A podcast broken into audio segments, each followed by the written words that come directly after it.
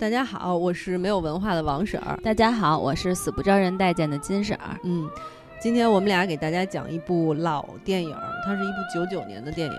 对，嗯这个电影的名字叫《相约星期二》，对对对，它其实是一本书改编的电影，没错。而且这本书当时很轰动，是吗？就挺挺火的，然后好尴尬。好尴尬。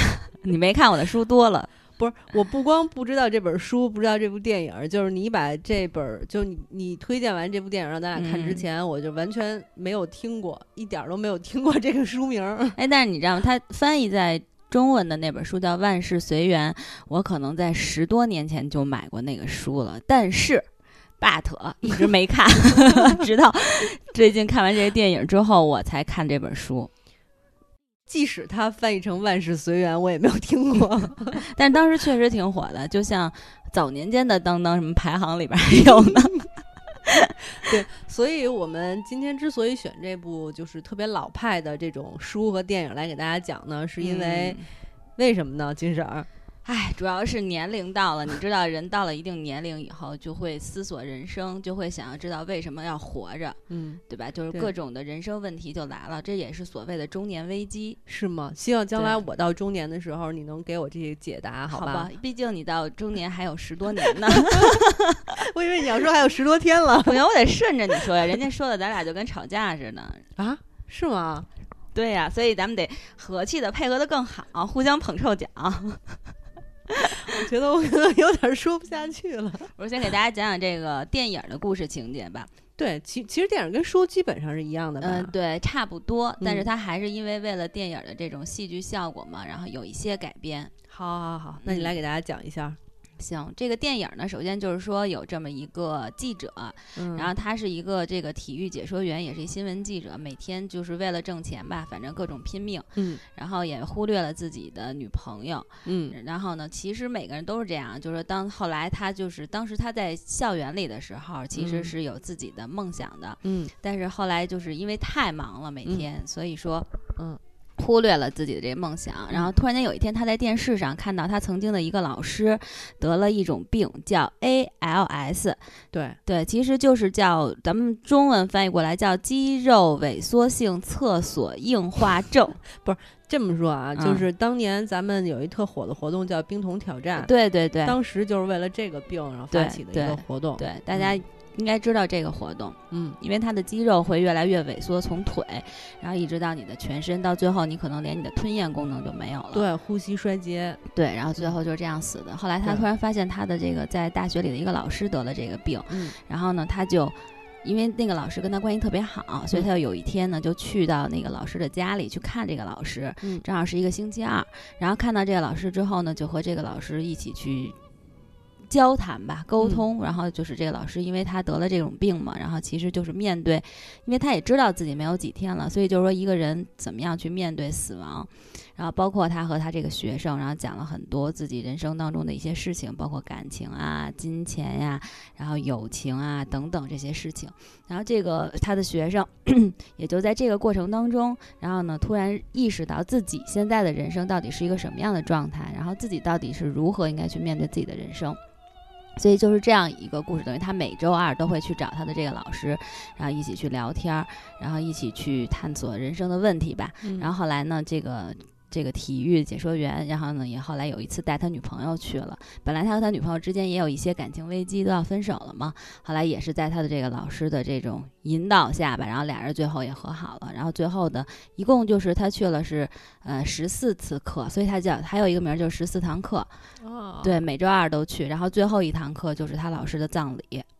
嗯对，其实就是这么一个故事。嗯嗯，对对对，他讲的，因为这故事实在太简单了，所以金婶儿讲的还是不错的。谢谢啊，因为我也是 认认真真的又把这个故事写了一下。对对对，哎，那你先给大家说说，你觉得这部电影怎么样？嗯，我觉得挺感动的。当然，因为有人会把电影和书去做一个对比，然后一会儿我们也会讲到电影和书。但是因为我客观说，我那本书啊，也是一个不太知名的这么一个出版社，简直就是盗版，好吗？嗯，是盗版吗？不算是盗版，但是那出版社很不就不太知名。那你盗不是说还有还有错字儿那有一两个错字还是可以忍受的吧？正版书也不可能一个错字都没有啊！真的呀，这是校验的问题，对，校对的问题。我以为正版书就没有错别字儿呢。也不会，嗯，OK，对，但是最主要是我必须得说，我那本书的翻译人员啊，水平极其一般，还不如你亲自来翻呢。啊，我也不怎么样，但我翻可能会比他好一点。所以你看完了吧，你会觉得鸡汤的那种成分过多。但实际上，我看电影的时候呢，其实电影我相信它。只是讨论了一部分，嗯，因为它的时长有限。其实你要真的去讨论一些人生问题啊，就你用光用电影就很难说的特别清楚。嗯，但是我会觉得电影的有一些细节反而会让我很感动。所以说各有千秋，因为我是完全没有看过书的嘛，嗯，我只只看过电影，但是我在网上看了好多人评价这部电影，嗯，大家的态度反正就是说。电影虽然拍的不错，但是如果有可能的话，还要去读一下书。对，大家的感觉就是说，电影也好，书也好，最好都一块儿看一下，才会有收获。呃，我也是这么认为的。虽然我那个书我觉得翻译的一般吧，但是我相信我打算再去买一个其他出版社、其他翻译人员写的，然后好好的看一下，因为他对人生真的是很多问题给了你一些，不能说是答案，至少给了你一些方向。嗯，对，其实电影里也是，电影里有很多金句啊，嗯，就是所谓鸡汤，但实际上你认真品品一下，其实我觉得它也不纯粹是鸡汤。如果你有一定的生活的阅历或者是经验的话，其实你还会挺感，就是感同身受的。哎，我倒是挺同意的。其实所谓鸡汤，就是针对不同的人，对，就是你没有相同感受的人，你可能就觉得是一个鸡汤没意义。但是对于有些人来说，可能就属于。非常重要的一段话，对吧？所以我觉得就是也不能什么都盲目给人管，就管人家叫鸡汤。没错，哎，那么多那电影里也有很多这种经典句子啊、京剧，你有什么就是记住的可以跟大家分享的吗？嗯，有很多，但我不想说。你就说你没记住。其实我特别想跟你说一下，你可以吃一些补脑的东西，有助于咱们将来这节目会越做越好。就，哎，不过不过你这个问题提的很好，就是我看完这部电影的话，首先我特别感动，因为我看电影就这这种类似的电影的话，一般情况下我是不会有太多的感触的。但这部电影真的令我特感动，尤其是那个老头儿，就是 老头儿就是教授，教授，教授在面临死亡的时候，比如他掉眼泪啊，或者他跟他的那个。学生就是那个记者叫米奇，跟他探讨人生啊，给他讲知识的时候，反正我经常会就是叫什么热泪盈眶，嗯，会非常非常感动。我觉得。至少从这一点来讲的话，像我这种铁血女战士，对对，都都能够热泪盈眶，就说明这个电影还是挺感人的。嗯，但是可能净光热泪盈眶 所以所以你来代替我回答这个问题吧。好吧，我我认真的就是当时也看了，就是其中啊有一句我最喜欢的，先说就是死亡只是让人悲伤的事件之一，不幸福的活着同属其中。我觉得这个是让我其中最喜欢的一句话。然后还有很多了，还有很多，比如说你是你是一边拿笔记一边看的吗？没有没有，当时他他看的时候，我就是脑子里就觉得哇，这句话真好。后来我又做了一些功课，就把那些好的又记下来了。哎，那你还挺令我感动的，但我就完全 不是。但是你知道吗？你刚才说热泪盈眶，其实我发现我现在可能是电影看多了，还是心肠变硬了。我完全没有哭，就是那种感动，它是就是让你在心里的那种。但是好像我已经。不不太像以前，然后就是特别爱哭的那种去表达自己的那种所谓的感动了，是不是成熟了？可能就是过去委屈太多了，然后现在没有委屈了。谁说的？谁活着没委屈啊？就是悲伤的事儿太多了，然后现在如意的事儿特别的多，所以就哭不出来了。也不是，你知道吗？其实我看第一个的时候，就第一个就是就是那个米奇去他那老师那儿，然后那个老头儿。就跟他说十六年了，你还不能给我一个拥抱吗？啊，我其实看那儿的时候我就特别感动，嗯，因为我觉得现在我们人和人之间的关系其实就是挺挺遥远的。虽然比如像咱俩坐在一起哈，对对，但其实我们心和心距离着 十万八丈远，对，完全超过了就是身体的距离。对对，就我，所以我觉得 真的就特别感动。其实你你你想想啊，就咱们俩，咱们客观说，你和我咱俩这么长的时间经常见面，有几次有过拥抱啊？完全没有。对啊，你说包括和父母。和你的这种好朋友，除了我以外，你还当然我也不知道，除我以外，你还有几个好朋友？对对对，那你和你其他的那种幻想中的好朋友，幻想中的好朋友也没有拥抱啊？你连幻想都不和人拥抱呀？我都不幻想。要不要别说这种无聊的话题了？对，这这这这对，虽然说起来是觉得大家挺搞笑在这个，但真的是这样。对对对。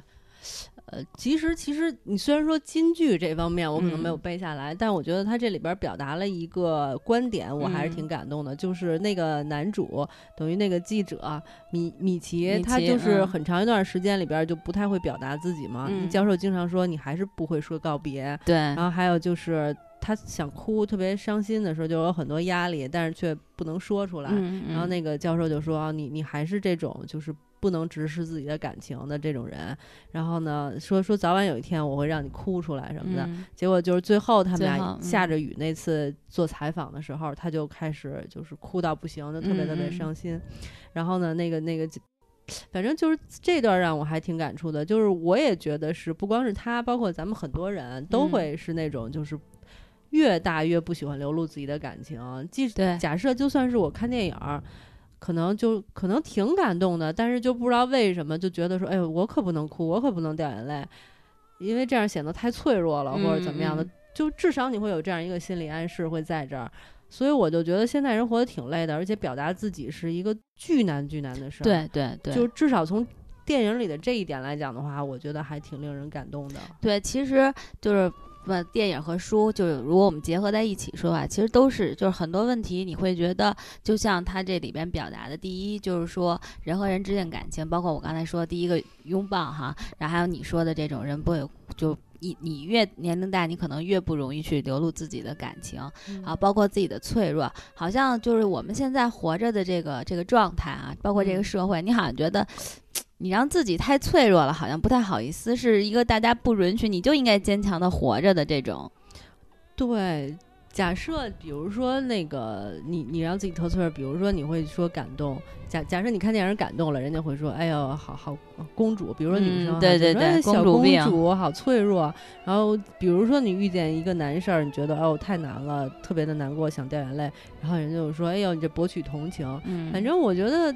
不仅仅是你自己不能让自己脆弱，好像这社会都不容不下脆弱的人。对你稍微脆弱一点，人家就说你博取同情啊什么的。其实我玻璃心。对对对对，我觉得这简直就是一个社会的大的意识形态，根本就不是个人的。对，所以他这里边就说到说我们现在的这种社会的特别竞争特别激烈嘛，然后都是要求你必须强，然后但是他也说其实每个人都争第一，但是你得了第二又如何呢？嗯嗯，其实就是这样。然后包括我觉得特别好，就是这部电影好的一点啊，就是说他虽然是说他是去面对死亡，但是他并没有说我是很坚强、很坦然。的去面对死亡，嗯，对吧？他反而就是在很多时候把自己的这种脆弱，然后无助给表现出来，尤其他在夜里去哭啊，等等啊，包括。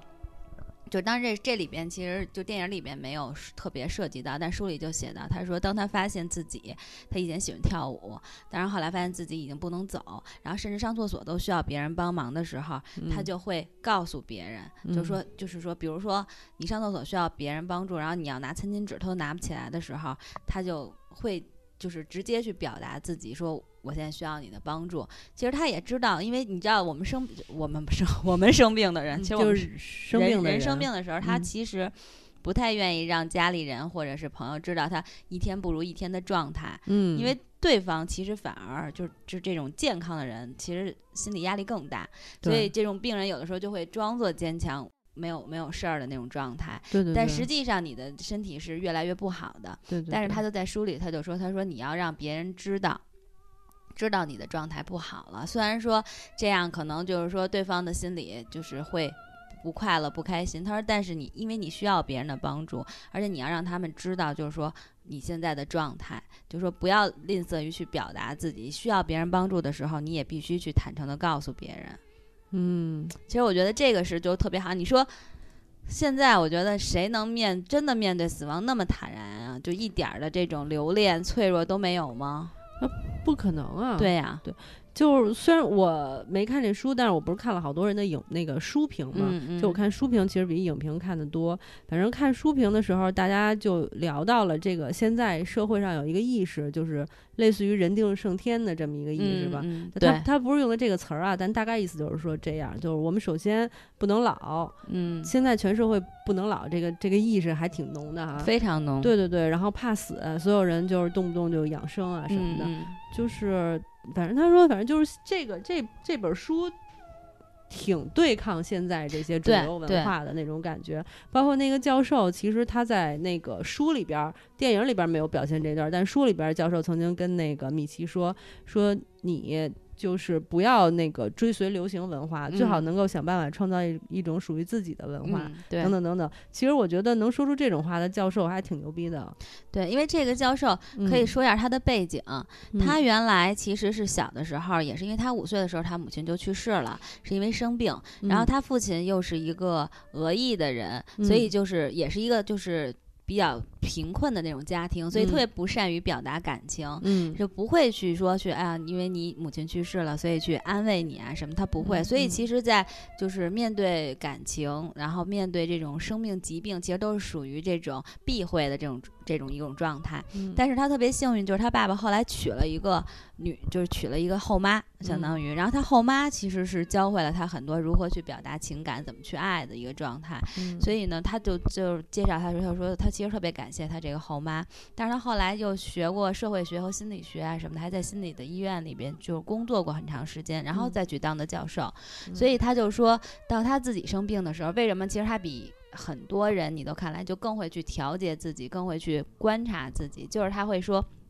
他原来在心理那种心理诊所啊的那种地方时候去看过很多人，就知道人的那种心理状态，然后是怎么样的一个情况，所以他就说他也会是，就是说利用这个正好是，就是说有这种经验，然后去观察自己，就包括说你面对死亡的时候的你的那种害怕，然后还有就是说人现在其实就像你说的主流文化就是怕老怕死得养生，其实很多东西就是你还是需要坦然去面对的，你不能说与就说白了，你每个人。就是都会走到最后的这个终点。嗯，你说有几个人现在活了两两两百岁的没有吧？一百多岁的老头老太太倒有。嗯，对对对，这些都是没有办法的事情。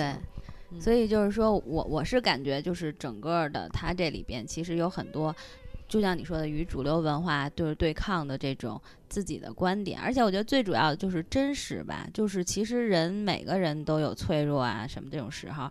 但是我们很多时候都已经把自己那种铠甲、盔甲都穿上了，然后让不能让外人看到。嗯，但是他其实就是讲了很多，包括原谅。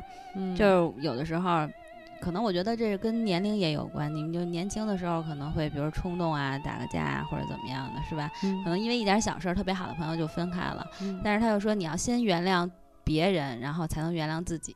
嗯，哎，我觉得这也是特别好。就有时候就是自己跟自己较劲。对对对，其实就是咱俩刚才说了这么多，然后一边说我就一边这么想啊，也难怪人家说这这个书特别鸡汤，这部电影特别鸡汤，因为越听越觉得咱们说的内容也挺鸡汤的，是挺鸡汤，感觉就是你说了一大堆，其实你说对生活有什么实际帮助吗？就因为其实我看这部电影的时候。我就在脑子里想了一个标题，就是这这部就是咱俩说完这个节目的话，我给大概起什么标题，大概就会说说如果一部电影真的能够改变人生就好了。因为我当时看这部电影的时候，我就觉得它里边的各种意识都特别的好，都非常的珍贵。然后它就提醒你或者提点你的那种对人生的那种态度也非常珍贵。就是感觉他这部电影确实有一种老师的那种感觉，因为。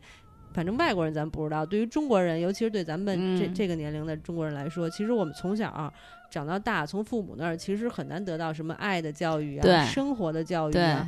最大的教育就是要好好读书，好好学习，挣钱，不要早恋 等等，就这些，完全没有其他的。就是在情感上，就简直就是交交流为零。所以你看这部电影的时候，你真的会有一种老师的那种感觉。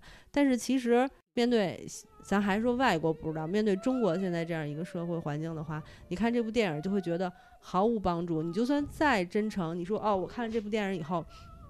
我要勇敢的 和我的朋友、我的家人说爱你。你说说一试试去。待会儿咱俩放下话筒就拥抱一下。行 行，但是在拥抱时我可能会背后掐你一下。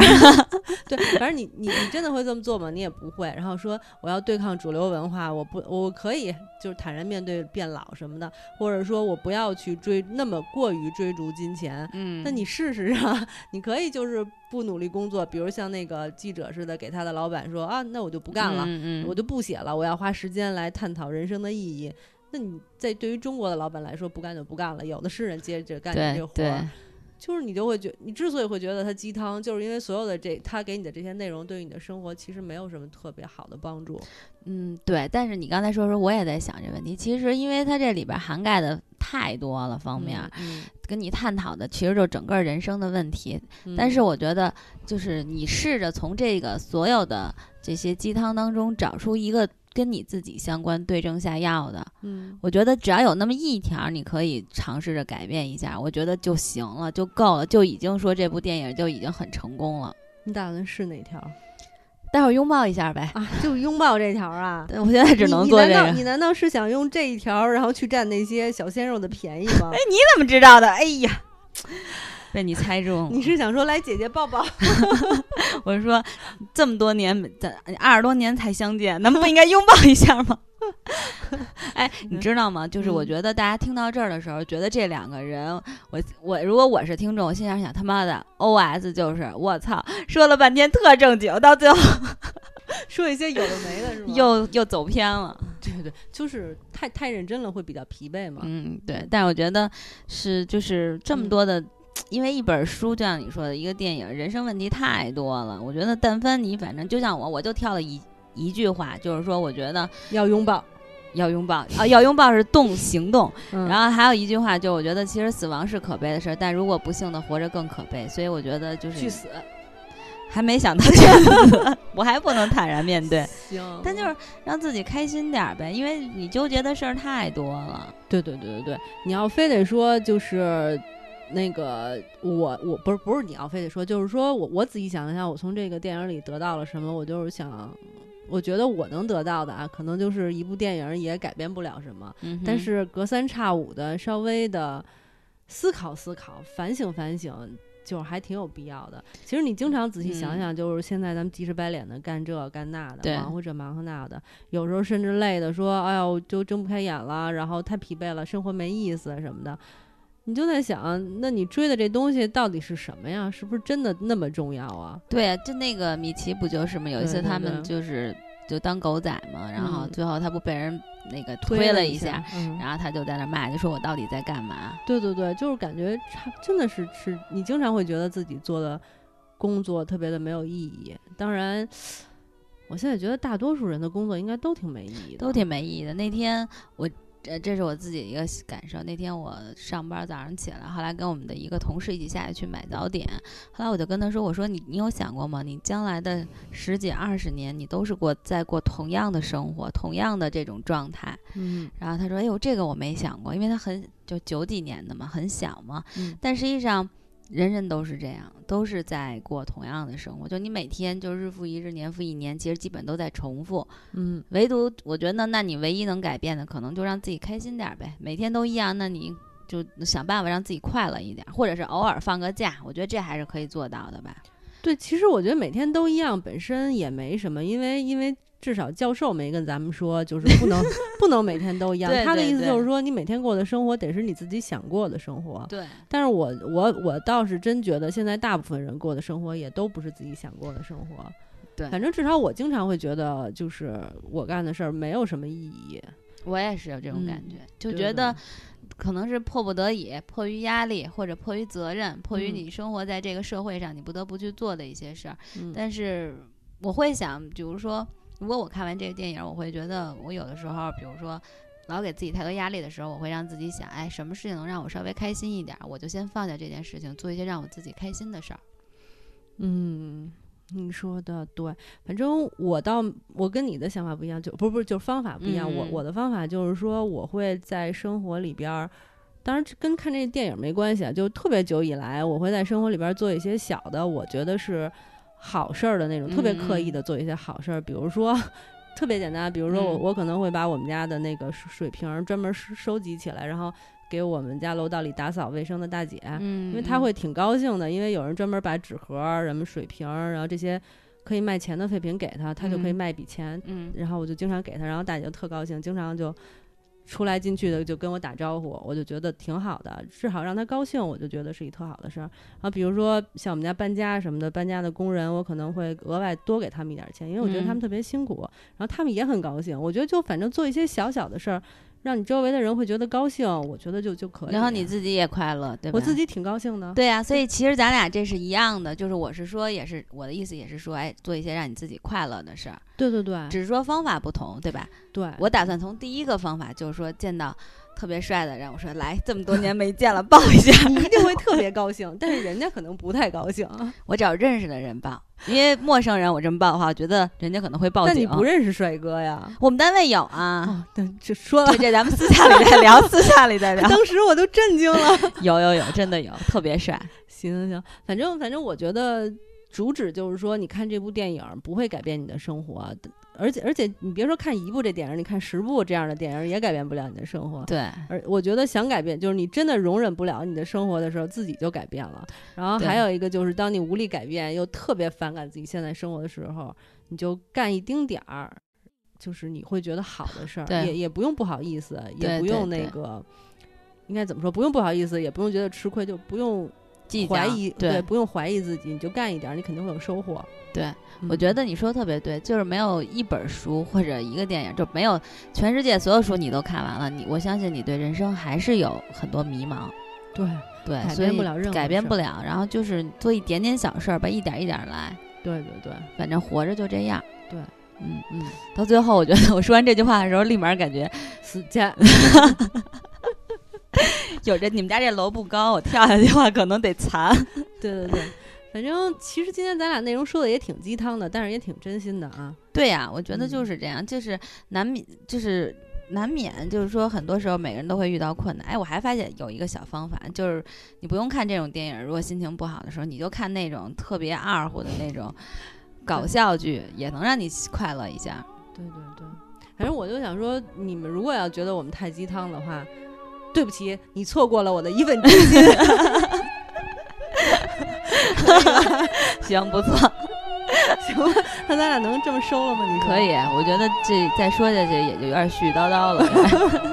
行，见好就收吧。好吧，今天就跟大家聊到这里，好的，拜拜